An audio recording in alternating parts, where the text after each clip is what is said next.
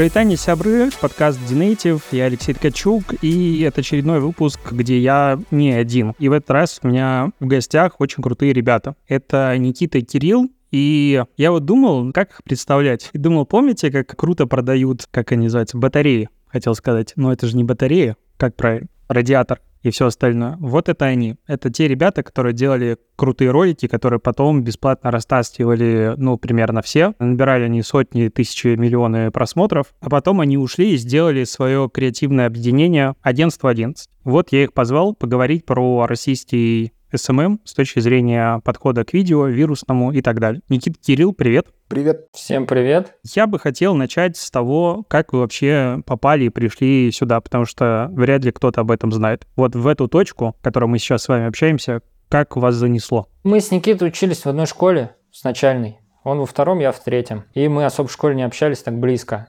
а где-то в классе 11 появилось желание видео снимать на YouTube. Ну, тогда как раз популярно было. Начинал ютубчик пользоваться интересом. Ну, мы что-то пробовали, пытались. Вот у нас канал про Россию был, всякие там приколюшки снимать у стены дома. Ну, сложно оценить, как там хорошо, нехорошо заходило. Ну, где-то 1100 мы набрали аудитории по тем меркам, наверное, было неплохо, и позвали нас радиаторы продавать. Это была наша первая работа 6 лет назад. Получается, 6 лет вы продавали радиаторы, и все. Вначале нас просто позвали сделать видео. Мы сделали несколько видосов на старую мыльницу. Ну, видео понравилось, все равно было лучше, чем ничего. Никита был на минималках, но даже 6 лет назад, как бы собственник компании понимал, что это лучше, чем он сам будет за камеру вставать. Мы сняли эти видосы, а они потом думают, ну вот что делать? Ну вот выложили там на YouTube, на сайт, ну как-то там соцсети вроде, Инстаграм уже продажи начали появляться там. И дальше уже мы начали учиться социальным сетям и в этом направлении потихоньку двигаться. Там типа мы месяц курс я прошел и первую рекламу уже там дизайнеру, блогеру закинули, сразу окупилось весь рекламный бюджет с пары заявок в инсте, потому что там чек хороший, радиаторы, и тогда уже был такой приличный. И с этого SMM начался.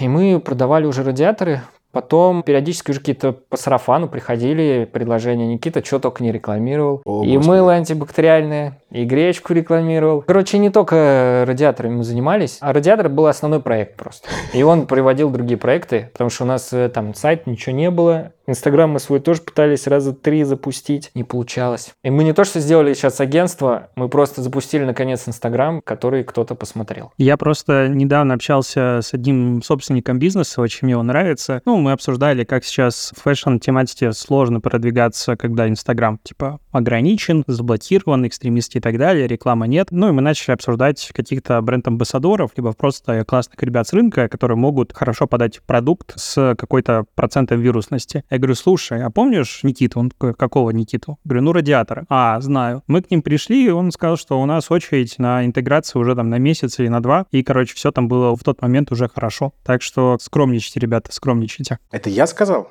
Скорее всего, я.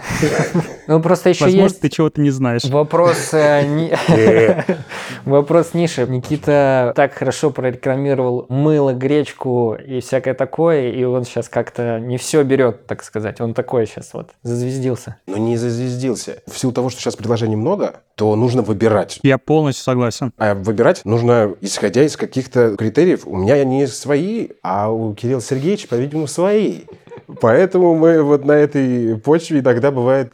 Но мы всегда приходим к консенсусу и компромиссу. Это клево. А знаешь, что дико заинтересовало как раз начало, потому что 6 лет назад, ну, я помню, каким был SMM в России, на каком уровне, какой был контент, какое было понимание стратегии. Я как бы давно тоже занимаюсь. И вот что удивительно, получается, вас позвали ребята из Home Hit, это была их инициатива с точки зрения развития, и дальше сам подход к соцмедиа был на вашей стороне, или вам просто говорить, типа, надо 10 роликов снять, а там, что хотите, то и делать. Или вот надо продать какую-то такую модель или что-то еще. Вот каким образом строилась работа? Вначале у них не было понимания, ничего ни у кого не было. Там просто было промежуточное звено. Один парень смотрел Никиту, и он как предложил собственнику, и по сути встреча была такая, что никто ничего не понимал. Типа собственник, клево, Никита видео, мы такие, о, деньги за видео, класс, и работа. Чтоб, да, чтобы мы были, ну, зеленые абсолютно. Ну да. Мы не умели ничего вообще Но это было безумно интересно, и это была Ну, работа. Мы были щеглы, мы вообще мы ни черта не соображали. Единственное, что мы умели, мы снимали видео. И как бы стратегии ничего не было. Это, мне кажется, классно, что у собственников тогда появилось понимание, что видео должны как-то работать, а не просто они классные у них есть там в папочке. И никакого не было, ни стратегии у них ничего, и у нас, по сути, не было. Все понимают, что нужно делать социальные сети, Инстаграм, хайп вроде бы как. Ну, мы туда только заходили, не знаю, кто там продавал что-то, но вот радиаторов вообще не было. Слушай, ну они сейчас есть, и как бы я не хочу сказать, что там особо и смотреть нечего, там очень все грустно. Да, но зато все равно сейчас как бы в каждой нише все равно есть уже лидеры, а там как бы и даже, ладно, вообще в стройке-то особо не было лидеров никого. Ну так вот, каких-то аккаунтов там 100 тысяч, чтобы у кого-то было, и там бизнес-аккаунт реальный, такого не было. Поэтому именно с точки зрения стратегии ни у кого ничего понимания не было, мы просто начали потихоньку. Мы сделали, вот посмотрели какой-то тупой курс, ну не тупой, ладно, полезный курс, что надо шапку профиля, там что-то написать, оформить, и все у вас будет хорошо. Ну мы это сделали, первый шаг, дальше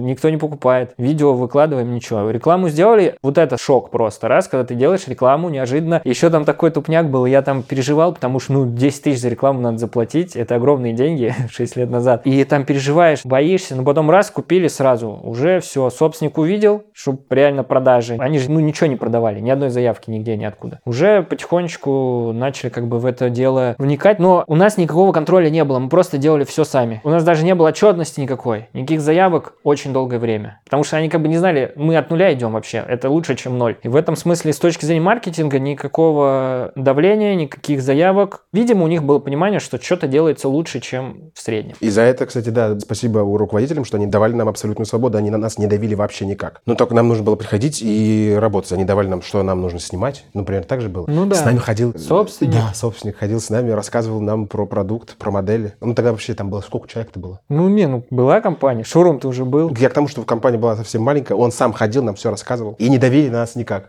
Это, кстати говоря, можно взять на вооружение, да. э, Ну, сейчас уже время, конечно, другое такое, щас вряд уже. ли возможно, как будто бы. Но, тем не менее, мне кажется, это иногда это просто необходимо. Необходима свобода, потому что это был абсолютный ноль. И мы с чистого листа на непаханном поле нам нужно было как-то вообще понимать, без опыта, без всего нужно было понять, как там существовать вообще. Что это вообще такое? С нуля. А когда появился TikTok, Reels и вот это все, стало легче жить? У нас э, было еще такое отторжение. У Никиты, он такой специфичный товарищ, у него свое понимание вообще социальных сетей, ТикТока, и для него ТикТок это какое-то зло просто само по себе. Не зло, не зло. Просто я не люблю ТикТок. Мне не нравится этот формат. У меня не было ТикТока в телефоне ни секунды вообще за всю историю существования ТикТока. Никогда. Когда появились ТикТокеры, когда вот этот бум случился, я осознанно, принципиально не брал. Я просто не хочу иметь с ним ничего общего. Когда начались разговоры, он говорит, ну что, Никит, будем снимать в ТикТок? Я говорю, нет. Без паузы, нет.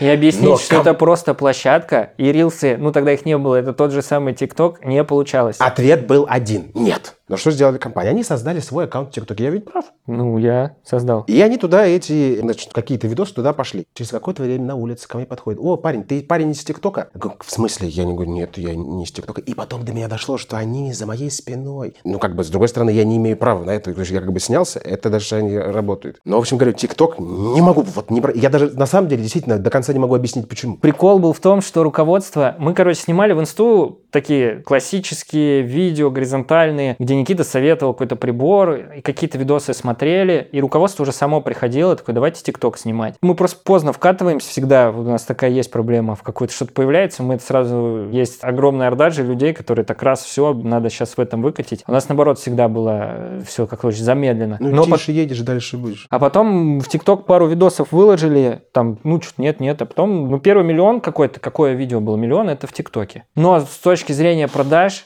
там есть видос 11 миллионов, 15 миллионов, по-моему, есть, где-то с Королевой. Это вообще особо нам, ну, именно батареи, чтобы кто-то написал нам, мы завели там CRM-ку, потом отследили. Была конверсия, по-моему, одно время хорошая с ТикТока в Инсту, ну, какой-то этап. И мы прям собрали в Инсте там, да, аудиторию, и кто-то покупал в Инсте. Но вот так, чтобы нам в ТикТоке кто-то писал сообщения, это просто единицы были. Поэтому так по ощущениям, по продажам, ну, руководство там тоже, ну, миллион, а типа, а чё? Но это такая понятная история, с которой сталкиваешься постоянно в работе. Ну, потому что запросы в брифах на там, стратегию, типа, надо вирусный контент. Вот прям. Хотим, очень сильно хотим вирусный контент. А потом ты начинаешь разбираться в контексте, понимаешь, что там целевая аудитория у нас как бы очень небольшой сегмент, а вирусным контентом ты управлять охватом не можешь, кто его посмотрит не можешь, у него есть свои законы и так далее, и, в принципе, типа, показов есть, результата никакого нет. Просмотры накопились, ну, можем записать себе в галочку, что мы молодцы. Но, кстати, вот очень интересно, что именно TikTok э, вообще не конвертировал, а, как я понимаю, Reels работали лучше или нет? У нас главный вообще таргет был. Мы когда настроили таргет, вот мы мучились блогерами, я помню этот стресс, что тебе нужно все равно, ты же хочешь хорошую работу делать, тебе нужно какое-то количество блогеров добивать. Потом мы опять поздно вошли в таргет в инсте, и он работал просто шикарно, были заявки, у нас уже был второй аккаунт, там тоже с таргетом без Никиты. Я уже думал, Никита, он особо-то уже его можно списывать, сбитый летчик.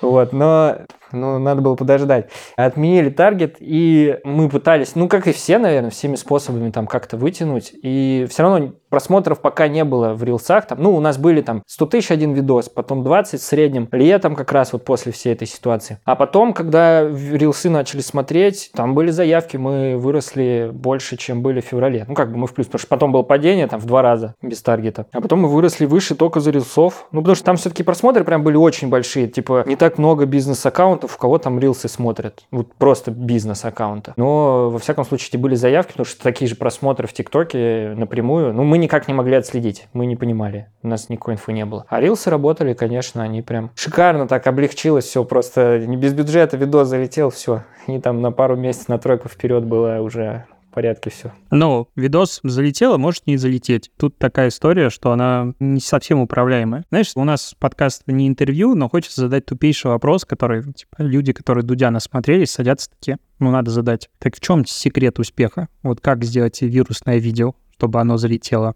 На что вы упираете? Я просто хочу рассказать про это видео. Может, это будет ответ. У нас в декабре оно залетело. Ну, оно объективно изменило там все у нас, да, видос, типа одно видео все поменяло и в аккаунте у нас. Мы это видео делали для посева в Телеграм. Сняли, причем вечером. У нас был съемочный день, мы все отсняли, все по плану. Я такой, давай сейчас ляпнешь что-нибудь, попробуем вот что-нибудь сделать. Мы сняли, он уже уставший был, мы это выложили в Телеграм, 4 канала постили. И этот видос просто пролежал недели три на компьютере, и потом я просто думаю, он уже есть, надо его опубликовать. И он опубликовался, он залетел. В других видосах уже после мы там пытались что-то как-то, давай анализировать, типа, как Подожди, получается. подожди, подожди. А что за видос-то ты не сказал? Про отечественный радиатор. А, про отечественный радиатор. Самое популярное видео, да. Ну, просто когда оно даже не делалось там под вирус, оно делалось привлечь внимание в Телеграме. Через месяц там уже, когда мы видел там просмотры, давай, Никита, ты сейчас добавишь художественности, давай попробуем про радиаторы сказать вот как-нибудь вот так вдохновленно, давай не впрямую, давай они типа люди, давай вовлекать, ну вот как-то так уже. И там уже было такое, что вот мы планируем это, и оно получается. Но в целом я как бы смотрел до этого видос, я потом прокручивал, типа уже за полгода в целом видео они были уже качественные, их было интересно смотреть, там много всего. И оно сейчас на ютубе, там я смотрю, вот зашел недавно на Хомхи, там 2 миллиона в шотсах, там 3 даже есть, просто на старых видосах, которые до этого были. Люди их смотрят, но почему-то они вот не попадали. Наверное, секрет есть в двух словах, это просто ты когда долго делаешь что-то хорошо, оно просто у него вариантов нет, оно пытается, но когда особенно Никита там пару раз уже этих э, выгорание, уже увольнялся, уже все. Нет, ну не выгорание были. Я просто поступил в театральный институт, и я просто, мне было сложно совмещать, а это были первые два курса, и было просто, я зашивался, если честно. Меня просили как-то подстроить график рабочий под учебу. Сначала просили. Учеба в театральном это с утра до ночи. Просто с утра до ночи. Первый курс это просто трендец. И как бы у меня вообще был сложный период, что мне нужно было перестраиваться и так далее. Когда пришел на второй курс, по-моему, это было, да, на втором курсе, я вначале говорю, ну все. Ухожу, да. Он говорит, что будешь кушать? Я что-нибудь найду.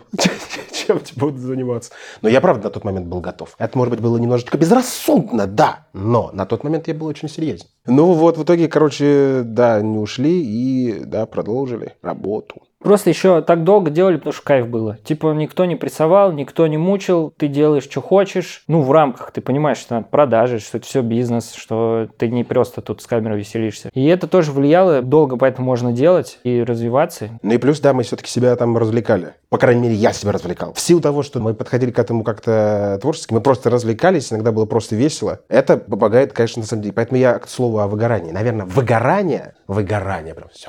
Я закончился. Такого не было. Тут очень в тему. Буквально вчера или позавчера в Твиттере завирусился тред директора рекламного агентства, который так немножко наехал на девочку, дизайнерку, дизайнершу 23 лет, которая пришла к нему и сказала, я выгорела, я ухожу полтора года поработала, и он там сказал, что типа мы вот в 90-е, у нас все по-другому было, и она не бухает, и поэтому, короче, не отдыхает и выгорает. Я закинул это у себя в телеграм-канал, это самый обсуждаемый пост за последний месяц, плюс-минус, и люди делятся комментариями, в каком возрасте может начинать выгорать, может ли молодежь в принципе выгорать или нет. Я, честно говоря, не понимаю вот это вот разделение поколений между тем, вот в каком возрасте выгорать. Мне кажется, просто если делаешь одно и то же долго и скучно, то ты выгоришь хоть 18 лет, хоть 50. Или просто не заметишь и будешь тупую хреначить и потеряешь удовольствие от жизни. Тут, наверное, просто надо четко диагностировать реальное выгорание и просто скучно или что-то другое. Наверное, есть вещи, которые люди считают, что у них выгорание, а у них, может быть, чуть-чуть надо потерпеть. Хотя, наверное, это не очень популярная мысль. Я, знаешь, как-то диагностировал себя все время. По принципу, если я прихожу на работу и большая часть моего времени рабочего уходит на прокрастинацию, ну, типа, я херней страдаю, значит, я начинаю уставать, выгорать, и мне не хочется больше делать, потому что я трудоголик, я могу с утра до вечера как бы пахать. И увольнялся.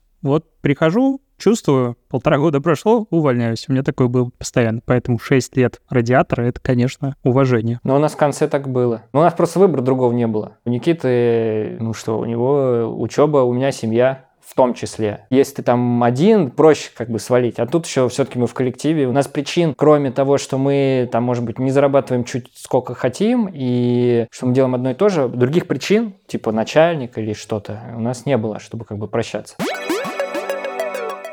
Что хочу спросить по поводу вообще, ну, видео, даже не с точки зрения вирусности, а просто эффективного видео. Что важнее, идея или картинка? Идея. Картинкой тоже немаловажно. Техническая составляющая, это само собой. Мы это даже не берем скобки. Ну, звук. Это камера еще ладно, но звук обязательно. Если говорить уже о том, что непосредственно в кадре происходит, то идея, безусловно. В моем случае меня толкает только идеи. Я сам себе что-то придумал, даже когда ее нет. Вот даже когда мы снимали радиаторы, да нет там никакой идеи, это радиатор просто. Но я себе что-то придумываю, исходя из того, что мне Кирюха даст, я себе что-то придумал, какой идеи это можно привести, а потом туда уйти. И я иду за этой идеей, и у меня там даже что-то появляется. Я люблю тоже, когда картинка хорошая, очень люблю. У него еще очень специфический взгляд на хорошую картинку. Это какая-то замыленная фотография, где ничего не видно, и обязательно, чтобы вот так сняли у тебя у стены, как зека. Но мы в этом смысле, да, с Кириллом не всегда сходимся, но это и прекрасно, на самом деле. В этом наш секрет, что мы очень разные, очень. У меня просто есть такая ну, внутренняя гипотеза. Я в основном работаю со стратегией, с коммерцией, с крупными брендами и смотрю на качество продакшена постоянно, особенно вертикального видео, потому что это, по сути, сейчас как отдельная платформа. И то, что я вижу, что зачастую, если мы посмотрим, допустим, на американский рынок, там бренды по поводу картинки очень редко заморачиваются в соцсетях. Ну, то есть там какой-нибудь Amazon, Starbucks и прочее, современный подход к видео — это уровень какого-нибудь Xiaomi замыленного, типа снятого в сумерках и так далее, вообще пофигу. Там упирают на то, что это трушность. И как будто бы, вот вы, я хочу это как раз с вами обсудить, есть ощущение, что сейчас идеальная такая выдроченная картинка, она как будто даже чуть-чуть отталкивает аудиторию, а больше люди хотят трушности. Ну, потому что вот листаешь, ну, понятное дело, не все из нас троих листают ТикТок, ну вот когда ты листаешь ленту Reels, допустим, и когда ты видишь идеальный ролик, ну вот прям натыкаешься на такой продакшн вырезанный, думаешь, ну это реклама. А когда что-то всратое, ну значит там кот собаку жрет или что-нибудь еще, ну то есть какая-то прикольная история. И как будто бы вот пользовательский контент, который привлекает всех, он зачастую не идеальный. То есть там опять-таки, да, есть идея, но вот картинка там либо вторичная, и бренды сами зачастую не пытаются сделать прям очень-очень хорошо. Чего по поводу этой мысли думаете? У Никиты есть даже слова, как он объясняет. Расскажи, что должно быть шершаво или как там. Короче, да, я когда-то сказал, что вылизанность всем доел, но, в принципе, я сказал примерно то же самое, что сказал сейчас ты, что да, идеальная картинка всех достала. Но сейчас у меня есть такое ощущение, что мы сейчас на данном уровне можем уже иногда пробовать работать над картинкой. Не вылизывать ее, то есть не делать рекламу ТВ, да, и так далее, но думать о кадре, о том, что в кадре, и о том, как кадр выстроен, мы уже, мне кажется, можем. От этого не появится фальш, Почему отталкивает-то вылез на картинку? Потому что ну, в жизни не так. Вот только это из, ну, отталкивает только это. Вы не смотрели случайно в ВК-клипах ролики Макдональдса бывшего, а ныне «Вкусная точка»? Когда там в 15 секундах улыбающиеся люди а, бегут от стола с заказами, от выдачи с едой, кто-то там разбирает у него картошку фри, они все улыбаются, всем весело. Он садится, картошки фри нет, он такой, о боже мой, такая вкусная картошка, ее всю съели, ха-ха-ха. Ну, и типа вкусная точка. Тут на остановке у меня реклама наггетсов, там такие дети, и жена такая из-за отца выглядывает, и отец такой, ну, просто хуже не придумать, чтобы вот вообще невозможно это смотреть. Но, может быть, это просто людей, которые занимаются этим, это у зрителя, может, это не так сильно на него влияет. Но в целом мы не запаривались. Есть, короче, качество, которое вообще оттолкнет. Вот вы можете так сделать, что, ну, извините меня. Поэтому мы какой-то уровень там держали, все равно, чтобы хотя бы звук был. У нас картинка тряслась где-то, и это прикол было, что потом был заказ на съемку с Никитой от продакшена, и они искусственно, у них много было людей, но они искусственно снимали там на камеру Blackmagic вертикальное видео без стабилизатора, чтобы была немножко тряска. Мы-то делали это потому, что, ну, как бы у нас стабилизатор в HomeKit мы не купили что-то, мы так снимали. Мы всегда шли, тоже у нас было по наименьшему пути сопротивления. Типа вот он сейчас нам даст прям сильно, и бывает там какие-то проводки, если что-то подснять, мы там в аренду могли взять. Но фактически ничего не даст. Ну, чуть-чуть там потрясется. Главное, чтобы идея. Ну, идея, да, вопрос в идее. Но сто процентов, конечно, это отталкивает, наверное, в ВК-клипах и Макдональдсе это вообще невозможно смотреть, я предполагаю. Ну, там есть э, сотни тысяч просмотров благодаря платному промо, но для меня это просто эталон кринжа того, что бренд может сделать за большие деньги. И я вот думал, вдруг вы тоже это видели. А какие планы вообще на агентство? То есть вот вы ушли в свободное плавание. Какая сейчас задача? Чего делать? У нас все-таки основа свои соцсети как-то раскачать, потому что мы всю свою жизнь на это забивали. У нас было как-то по сарафану что-то. Ну, вот. не всю жизнь. Ну, мы, мы что-то пытались. Ну да, но у нас особо не получалось. Мы не сильно долго... Вот у нас не получилось, там коронавирус начался, потом спецоперация началась, и мы сразу забивали. Нам нужно спасать проекты, условно, которые у нас есть. Сейчас это основная задача. Попробовать на Ютубе как бы поразвивать ВКонтакт. Тут, получается, Никита вообще как инфлюенсер выступает. И у нас есть некий ограниченный наш ресурс. И мы сейчас больше в эту сторону пошли. Мы сейчас даже как бы на SMM не берем, но только если аудит или что такое стратегии связано. Заявки есть, люди даже без Никиты просто приходят, давайте просто SMM продвигать. Но ресурсов прям так много нету, потому что, опять же, там какие-то инфлюенсерские истории, они меньше занимают времени, больше приносят денег, и это еще как бы плюс-минус на себя, это в своем инстаграме. Мы вот на этом сконцентрировались. Но вот с сентября хотим начать более активную работу, чтобы хотя бы проекты брать на там ведение. А как обычно происходит вот э, коммуникация? Формата «Ребят, привет, мы хотим, чтобы Никита прорекламировал какой-то продукт, типа соду. Идея с вас, все с вас, вот деньги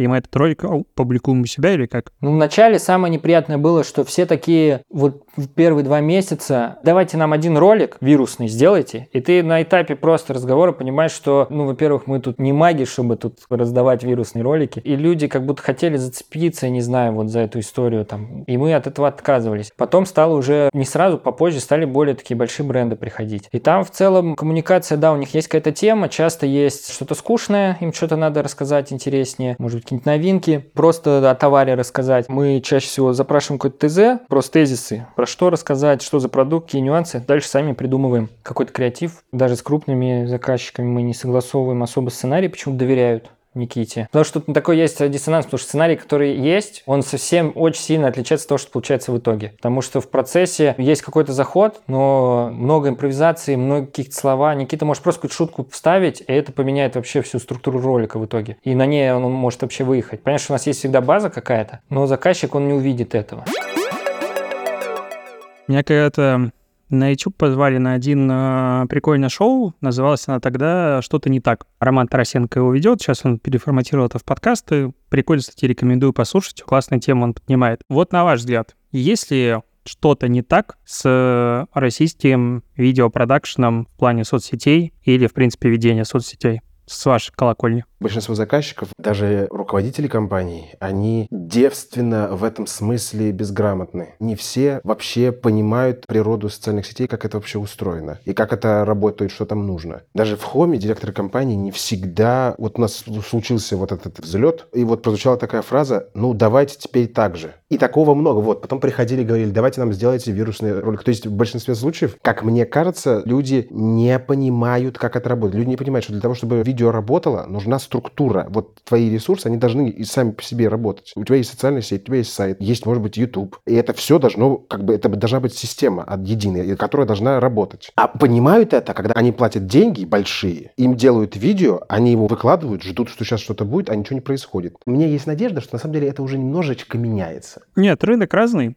Меня немножко, так знаешь, когда вы рассказываете о что нет KPI, типа вот делайте что-то, и потом как бы все пойдет. Меня аж в этот момент немножко так трясануло, потому что я работал в разных агентствах с разными клиентами, и бывали, конечно, времена, когда ты приходишь в новую команду, и там нет никаких задач, ну, KPI, которые оцениваются, и мы все верим в то, что двигаемся в светлое будущее. Но потом обычно происходит какая-то ситуация. Я вообще, в принципе, никому не рекомендую без каких-то показателей ключевых работать, потому что приходит директор и говорит, что-то мне не нравится, что вы делаете, мне кажется, вы типа херово делаете. Ты ему говоришь, да нет, все классно, вот у нас все растет. Он говорит, нет, плохо. А когда у вас нет KPI каких-то понятных, которые все согласились и понимаете, что к ним двигаетесь, очень сложно доказать, что ты молодец. Это такая, на самом деле, подстраховка для специалиста. Типа, ну вот видишь, мы же договорились, что, не знаю, рост аудитории, рост просмотров, заявок, что угодно, любая метрика говорит нам о том, что мы идем в правильном направлении. Вот если этого нет, то и доказать, что ты молодец, очень сложно. Я еще со своей стороны, я не знаю, это проблема продакшена. Если речь конкретно о продакшене, то там айфоны снимают, я не знаю, это не продакшн. Продакшн, кто производит компании, они, наверное, хорошо производят, но чтобы они вам что-то делали, это надо платить денег. А так бизнес, по-моему, большинство не топовых компаний, ну, у них там человек сидит с айфоном каким-то и что-то пытается делать. И все зависит от этого человека, куда он пойдет. Он может как-то в правильном русле пойти, и у него что-то начнет получаться, а может просто себе на уме там что-то. Вот часто тоже сейчас компании скидывают, ты смотришь там аудиты, там какие-то видосы. Ну, это вообще не продакшн. Тут сложно сказать, что плохое, там, в общем, все плохое. Я хотел сказать э, такой момент, что, наверное, проблема в том, что отсутствие кадров приводит к тому, что люди заходят в социальные сети, ну, скорее это средний бизнес и малый бизнес, и они просто заходят по факту того, что им надо там быть. И они ведутся на какие-то дешевые вещи, типа миллионов просмотров так далее. А, ну, там, реальный СММ работающий, у нас, в принципе, эффективный он был все это время, я все равно так считаю, без миллионных просмотров. Если у тебя там таргет настроен, если ты знаешь свою целевую аудиторию, если у тебя есть лидеры мнений, даже с небольшим бюджетом, у нас были очень маленькие бюджеты, это всегда приносило деньги, это всегда работало, и не всем вообще это нужно, эти миллионы просмотры, не всем нужно просто вот это в рилсы попадать даже, вот так, грубо говоря, есть большая специфика, есть там условные кухни премиальные, где ограничено производство, и ты можешь привлечь кучу людей, которые придут тебя на расчет, рассчитают, ты будешь их рассчитывать до бесконечности, и ни одной заявки не продашь, потому что они там не твой ценовой сегмент вообще. Ты просто этим ни одной кухни не сделаешь. И вот этот аспект, что нет стратегического мышления. Ну, это очевидные вещи. Люди просто не понимают, что их бизнес может в инсте быть вот так вот, и он будет эффективен. А вот так вот, как попробовать вот там, и это просто перенести тупо, заплатить и перенести, оно не сработает. Наверное, это должен быть, ну, кадры, маркетологи, СММщики, которые должны понимать это. Они денег стоят. Ну да, вот в этом тупик. Но у меня есть канал в Телеграме с вакансиями, работа в SMM и Digital. Я каждый день публикую, ну, мне присылают компании разные, я публикую по шаблону вакансии в районе 10 плюс штук. И у меня всего уже публиковано, наверное, десяток тысяч вакансий за все время, пока он есть. Я вижу, что вот годы идут, пока канал существует. Доллар меняется, мир меняется, зарплаты часто. Я в какой-то момент даже отказывался их публиковать, но это удивительно было. На такие вакансии больше всего людей откликается. 15-20 тысяч рублей в месяц за ведение социальных сетей, за выездные фотосессии на iPhone или там съемку, что подобное. Их много. И это я говорю сейчас не про региональные вакансии, а часто про Москву. И там 40-50 тысяч за full time опять же, в Москве. У тебя должна быть вся техника и так далее. Этого много. На самом деле, к сожалению, ситуация не сильно меняется. А какая самая высокая оплата СММщика в штате? Вот так, есть по вакансиям посмотреть. Ну, получается, там руководитель отдела СММ, ну вот чтоб в штате. Ты задал очень правильный вопрос, потому что кроме канала с вакансиями, я говорил на старте, что я много всего делаю, а я делаю еще ежегодное исследование зарплат в рынке. Опрашиваю людей. Вот последний раз у меня было в районе 2000 анкет, два года назад это было 4000 анкет. Короче, много собираю, достаточно репрезентативная выборка. Люди отвечают, что они зарабатывают. Такие статьи у меня есть в блоге, я точно цифры не помню, но медианная зарплата у сеньоров и у руководителей что-то в районе там 120-150 тысяч в Москве. Ну, это как бы половина. Понятно, есть выше, но, в принципе, если говорить про агентскую сторону, то в агентстве зарплата выше 100 плюс тысяч встречается нечасто. Так что, конечно, нативная интеграция делать выгоднее. Я просто как блогер могу сказать, что реклама сильно прибыльнее и меньше геморроя. Да, поэтому тяжело что-то пытаться в СВМ делать заново. Ну, очень прибыльные, кстати, курсы. Как бы, если что, вдруг, то у вас есть вайп людей, которые могут научить делать э, ролики-миллионники. Вот, главное, баннер повыше побольше на лендинге нарисовать. Наше видео суммарно просмотрели куча людей. Никита запишет видео-анонс, в котором расскажет, как сделать правильное видео, и все, можно продавать. Никита очень хочет, он уже мне циферки нарисовал, но я стою до конца. Сейчас ведь подумают, что это ведь действительно так и было.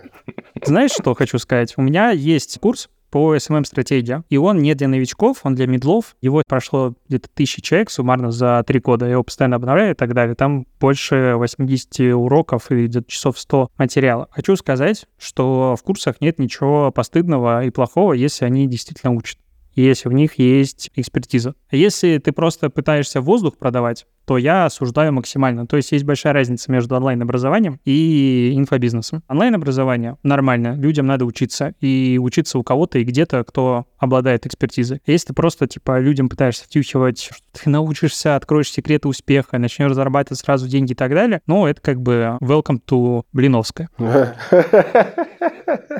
Блиновская.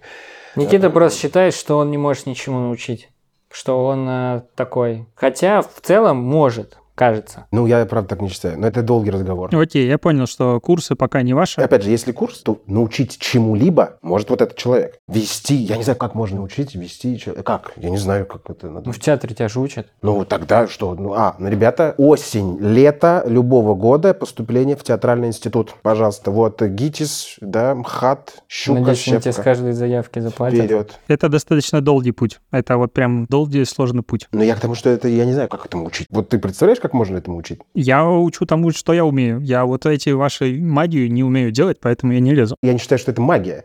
Но я правда не знаю, как этому учить. Ну, если реклама закончится, то То мы ждем. да, я сам запишусь. Приходите за рекламой ко мне. Хорошо. Слушай, ну вот по поводу магии, это или не магия. Понятное дело, когда у тебя огромный багаж опыта в создании контента, то у тебя появляются какие-то, скажем так, ну не законы, а вот чек-лист, что должно быть в хорошем видео. И вот если мы представим, что сейчас нас слушают, знаешь, как на радио говорят, нас слушают маркетологи, предприниматели, блогеры и так далее. Ну вот человек, которому надо снять видео для своего бизнеса или для бизнеса, в котором он работает. Допустим, не знаю, цветочный магазин или что-нибудь еще. Ну, то есть обычный товар. Ему надо продавать. Что бы вы делали? Как вот цветы ты бы продавал? Ну, у Никиты есть рекламный ролик с цветами. Там в Хомхите нормально посмотрели. Я могу сказать, что вот вопреки всему есть техническая составляющая. Понятно, вы можете какой-нибудь вирус снять, и как тараканы где-то ползут на темную камеру, посмотрят 12 миллионов, но это ничего не продаст.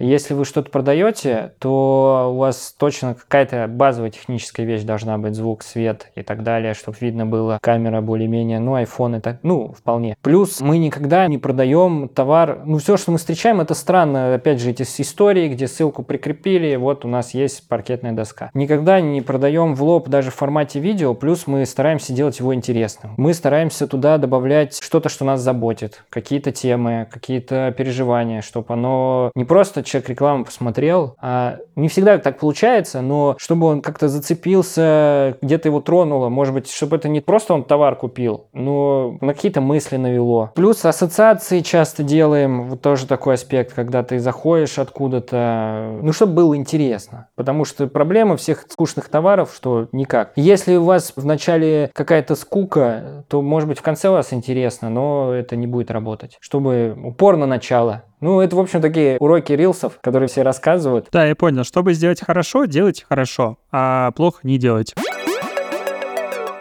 Вот на ваш взгляд сегодня, что правильнее интереснее делать, статику или динамику? Ну, статика фотографии или видос? Брендам, бизнесу, что лучше делать? Только видео, потому что миллениалы, зумеры смотрят видосы или э, статику тоже можно иногда. Просто если ты видео делаешь, у тебя вообще заход во все социальные сети есть. Никита, наверное, больше любит фотографию, да? Мы просто фотографии не умеем делать, поэтому тут только за видео можем сказать. Ну, реально, мы за 6 лет, ну, я конкретно фотографировать не научился. Я не очень представляю, как фотографии могут работать. Я знаю, что в социальных сетях работает э, железный копирайтинг. Если ты четко умеешь писать, то ты хоть ничего можешь не уметь, но ты будешь свои цели добиваться. Но видео это тоже, по сути, какая-то есть копирайтерская история, потому что в основе все равно текст лежит. Если ты умеешь снимать, ты сделаешь. Если ты умеешь делать фотографии, может быть, отдельные проекты есть, с фотографиями, где это основа. Ну, я что-то не очень много таких встречал. А видео у тебя, ну, уникально, оно везде. Ты YouTube зашел, и там в Яндекс.Дзен зашел. В Пинтересте вон видео появились, мы то публиковать стали год назад. Аж поэтому это все-таки универсальное средство. Ну, знаешь, большая часть стратегии, которая проходила через мои руки, а там фото процентов 80, наверное, всего занимает, потому что когда ты в агентстве, особенно в московском, особенно в большом, то один ролик стоит достаточно дорого для клиентов. То есть, если мы считаем в часах, ну, вряд ли у вас выходит на один ролик там суммарно меньше там 5-10 часов. Я не знаю, возможно, вы очень быстро их делаете, но когда ты в агентстве с учетом ТЗ, согласования и так далее, там 10 плюс. Каждый часик стоит от 2000 выше для клиента, и себе с каждого видоса, ну, вы можете посчитать. Поэтому зачастую видосов у крупных брендов не так много, потому что они просто достаточно дорого стоят. Это ж фото, оно не само по себе работает. Я вот говорю про видео, у меня ничего не, у меня даже текста нет никакого. И, в принципе, мы вообще не запаривались на текст, потому что у нас видос работал. Если речь там идет комплекс, наверное, у вас должно быть какой-то текст, какая-то история, и это просто обложка. В таком случае, понятно, я больше думал о том, что фотография как основа контента, и у вас все на этом построено, без других аспектов. Это другая история. А так-то понятно, конечно, это самый дешевый контент, и у нас и мы продавали через фото все равно. Несмотря на Никиту, очень много было фотографий продающих. Мы делали целые там истории с конкурсом визуализации, чтобы этих интерьеров с радиаторами было очень много. Никита привел, они продали. Приманка. Я понял. У меня такая была гипотеза. Я просто тоже вот построил дом, у меня радиаторы нужные, российские, но я купил до видоса. Так что как бы себе не получится записать эту конверсию. И я делал потом аудиты ребятам, которые занимаются, ну, тоже около строительной темой. То есть связано это в молдинге, всякие такие штуки, много всего. И у них тоже было много видео. Возможно, на вас смотрелись. И их было, ну, не то, что невозможно смотреть, а там пятиминутный ролик, в котором инженер что-то рассказывает вот так, типа, вот эта штука отличается от вот этой и так далее. Это было дико скучно. И у меня в тот момент, да и раньше сформировалась гипотеза, что видеоконтент — это классно, все его любят, но его надо использовать только тогда, когда он дает дополнительную ценность. Ну, то есть, если я могу что-то рассказать в формате текста, в формате, не знаю, карточек, карусель или что-то еще, не прибегая к видео, то этот формат лучше, потому что его быстрее люди считывают. То есть я просматриваю текстовый контент, контент вот статичный, намного быстрее, чем ждать, пока мне минуту кто-то будет что-то рассказывать. Если же я понимаю, что видео дает мне дополнительную какую-то ценность, допустим, эмоциональность спикера, харизма, просто я могу что-то лучше показать, знаешь, как трушность показать,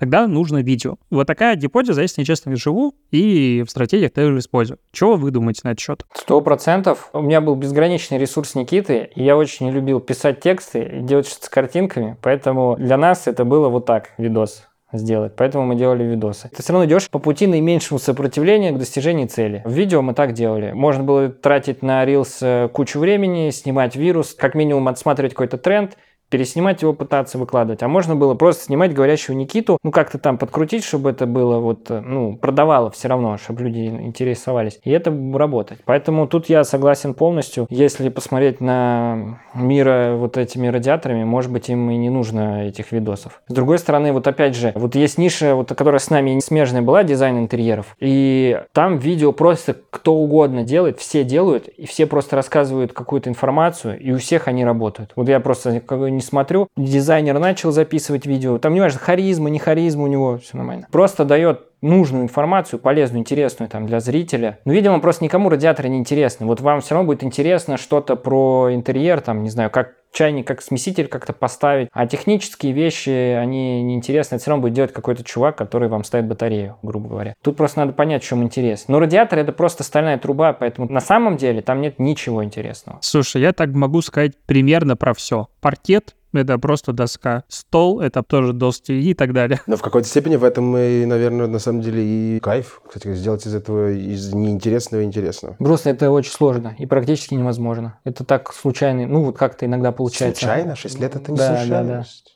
Но есть интересные ниши, я не знаю, какой-то, например, фэшн, вот люди стиль делают, ну это кто угодно смотрит, это в целом прикольно. Интерьер это тоже как бы в неком смысле дизайн, и широкой аудитории он интересен. На самом деле есть ниши, где просто интересно. Тут тоже ты просто пошел передавать, ты делаешь кучу этих интерьеров, ты знаешь фишки, ты просто начал про них говорить, все, люди начали смотреть. Ты знаешь, еще какой момент? Если смотреть на тот же, допустим, рынок фэшн и вот что-то около, то там безумная конкуренция за внимание, ну, на мой взгляд. То есть у всех интересно, они все делают круто. А если ты берешь скучную нишу, радиаторы, то там все как бы вот, и тут выстреливаем, и на основании этого, наоборот, даже чуть, может быть, проще. То есть относительно конкурентного жесткого рынка фэшн. Сейчас просто уже во всех нишах у каждых производителей уже есть кто-то, кто оторвался. И сейчас так зайти, чтобы, ну, я не знаю, новые товары если появляются, но в интерьере, в стройке, вот где мы работали, там уже занято это место, и догнать очень сложно.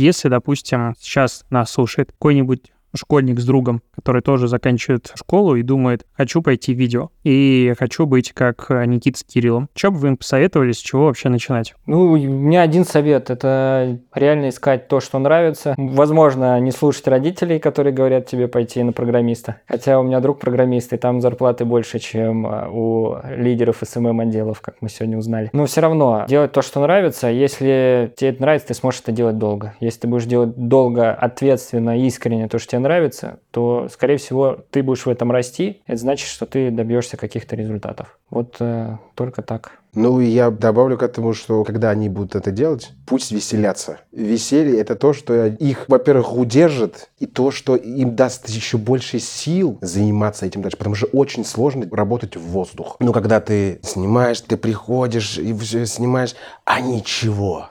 А ничего. Почему меня это не очень расстраивало? Потому что в самом начале, когда мы их снимали, у нас не было ничего. У кого-то из друзей взяли какую-то камеру, штатив был отцовский. Свет сделали из коробки. Но было весело. Было так весело, что все равно, несмотря на то, что это уходило в воздух, что это мало кто смотрел, что ничего не получалось, хотелось лететь, но все равно я этим лично занимался только потому, что было весело. Веселье — это допинг. Это та сила, на которой можно идти очень далеко. Спасибо. Ну, я полностью согласен на самом деле, потому что все, что я запускал, я запускал на таких коленях, без ресурсов, без ничего. Я первые подкасты писал вот так вот в iPhone голосовыми сообщениями в Telegram. И нормально, вообще никакой проблемы. Потом я сейчас для видео подкаста купил с товарищем техники там на 400-500 тысяч базовый такой уровень. Такие, ну, давай попробуем, потому тестируем. Но до этого было куча всего, что ты просто снимаешь и пишешь себя на iPhone с кольцом света каким-нибудь копеечным. И никакой проблемы в этом нет. Главное сама идея, главное прикол, а не то, на что ты себя снимаешь и на что ты себе пишешь. Такое ощущение. И, конечно, терпение.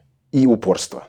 От себя вопрос финальный, вообще самый последний. Как вы друг друга заставляли делать это регулярно? Это шкурный интерес, потому что у меня есть товарищ, с которым я пишу подкаст «Продажные блогеры», и он у нас задуман как еженедельный, и поэтому выходит примерно раз в месяц в среднем. Ну, такая классическая периодичность. У вас, как вы друг друга заставляли, мотивировали делать что-то регулярно? До момента, когда это было платно. Сейчас я все объясню, как это было. Первая неправильная формулировка «друг друга не было». Был он, его не нужно было никогда мотивировать. То есть не нужно было его заставлять. Никогда. У меня семья.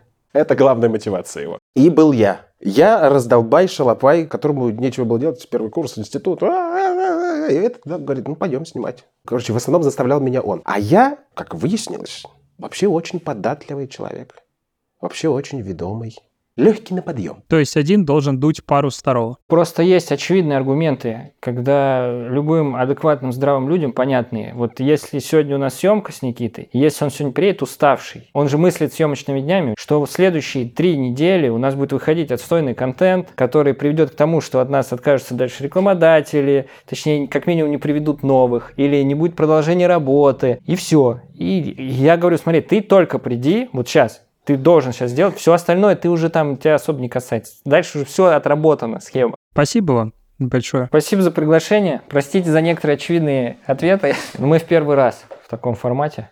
Никита просто не любит подкасты. Его уже, честно говорю, Как и звали. ТикТок. Ну да, у него что-то там какие-то есть. Он сдал меня с потрохами сегодня вообще по Зато теперь тебя не будут звать никуда. У меня, получается, будет эксклюзив. Это точно. Хорошо? Спасибо вам. Да, спасибо.